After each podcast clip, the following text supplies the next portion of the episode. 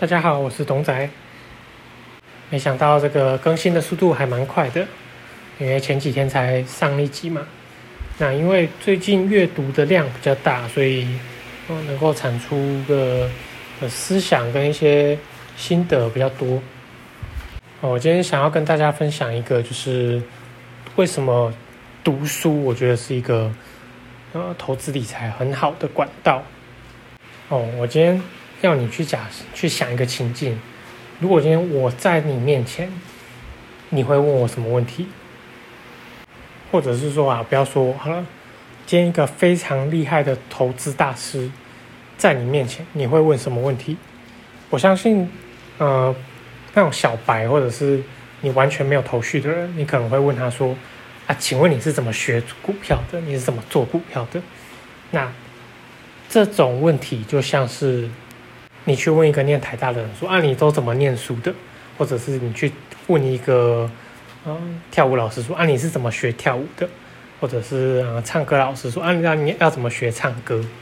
要怎么把就是呃声音练到不会走音？我要飙高音，这样就是你问的问题非常的非常的笼统。那我自己觉得啦，我觉得百分之嗯，比如说十位。十个高手里面有八九个高手，就是，嗯，我觉得厉害的投资人都有自己的一股，嗯，傲气，或者是怎么讲？我觉得这这是必须要具备的，因为你必须得对自己非常有信心，你才能够相信自己研究出来的东西，或者是你要去做的决策是对的。哦，这个东西是，哦，我觉得交易者的一个。双面刃就是你，你很多很多时候是，你必须非常相信自己。那同样的，你可能会看错，或者是你比较容易觉得自己是对的，然后觉得别人是错的。这样。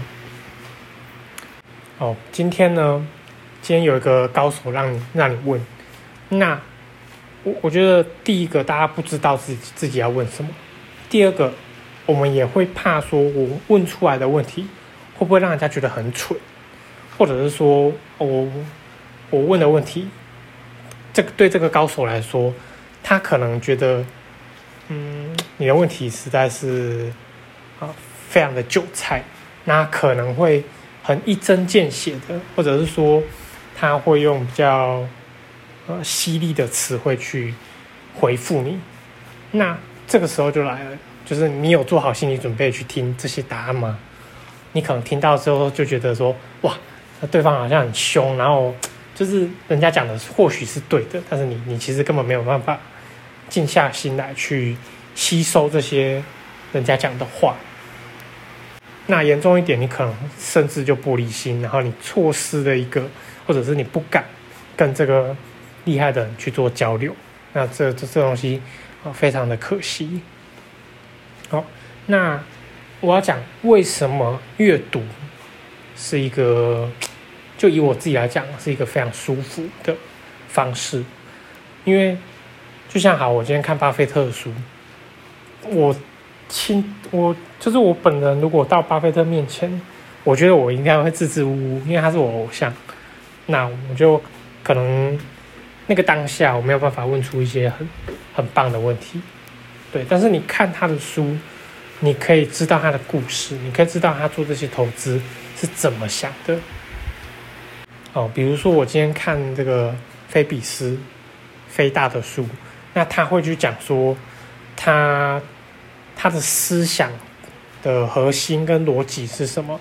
然后在书中也有写，就是哦，比如说他今天看到一个消息，哦，比如说政府要发展某个产业，那他就会去搜寻，就是上网找相关的资讯，然后从中挑出。他觉得适合而且有发展性的股票跟公司，那看书有什么好处？就是他会带你走一次，然后你要把自己放到那个情境里面去。当你不懂的时候，你可以随时停下来，去想说：哎，为什么？比如说我今天看到了同样的资讯，为什么我没有办法做联想？为什么他可以？为什么他会想到这些产业？他会跳到这样的公司，然后这样的公司后来上涨。好，就是你可以随时随地停下来去想，然后去查资料，然后查完资料之后再回头再看一次。虽然不像说你好像有一个呃高手在你面前让你问，但是我觉得这个东西是你去用一个旁观者的角度去经历过高手所经历的一切，那你在这段期间的。就是自我思考跟呃查资料的过程中，还有培养出来的思想跟逻辑，这东西对你来讲更是哦让自己提升功力的一个方法跟累积。像我会去看对方的进出场的理由是什么，进出场的时间点是什么，他用什么样的工具，还有他他的总部位。跟他投入的部位大概占占比多少？你会去看出这个人的个性是怎么样？比如说他很冲，比如说他习惯 all in，那对你来讲，你会觉得很不舒服，因为你可能是很保守的人。但是你有没有办法从他做呃做这件事情，你去学习他是怎么操作跟挑选股票的？你一定是可以学到东西，只是你必须调整成你自己能够接受的方式。比如说，他习惯在一档股票重压五十趴好了，那我们是比较保守的人，那我是不是可以，呃，就是一次三趴，然后最多放到十趴就好？对，那像就是飞大，他会用个股期货，就是杠杆很高的商品去做，那当然它会搭配一些避险的工具。但是呢，就是我们一般人可能，呃，资金没有那么大，或者是承受风险的能力、波动，但是心理素质都没有那么好，甚至也不能看盘。那我们是不是可以用呃零股，或者是用现股去做比较波，就是波动，或者是让自己心理压力没有这么小的操作？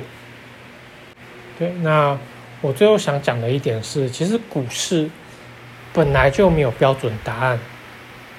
是，呃，不断的从学习跟自我探索、自我思辨，去找到自己觉得舒服，而且是胜率高，然后会赚钱的一个方式。哦，你去想一个高手到底会不会有看错的时候呢？啊，当然会嘛。他看错他就怎么样？他可能就停损。但是对你来说，你有没有办法做到相同的事情？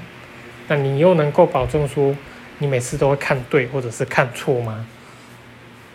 所以既然股市没有答案，那呃，你可能觉得老就是所谓的老师是高手，但是我觉得自我就是学习跟嗯跟自己的对话，其实占比我觉得至少也占了五十趴以上。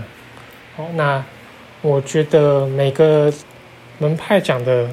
所谓的政绩，或者是他觉得对的事情，嗯，换到另一个情境，或者是套用到不同的商品上，套用到熊市、牛市，都可能会是千变万化的。所以你不如把重心放到自己身上。然后，如果你愿意的话，你可以跟我阅读同样的一本书，然后我们可以做讨论。对，那我是东仔，我今天的分享大概就到这边。好，谢谢大家的收听。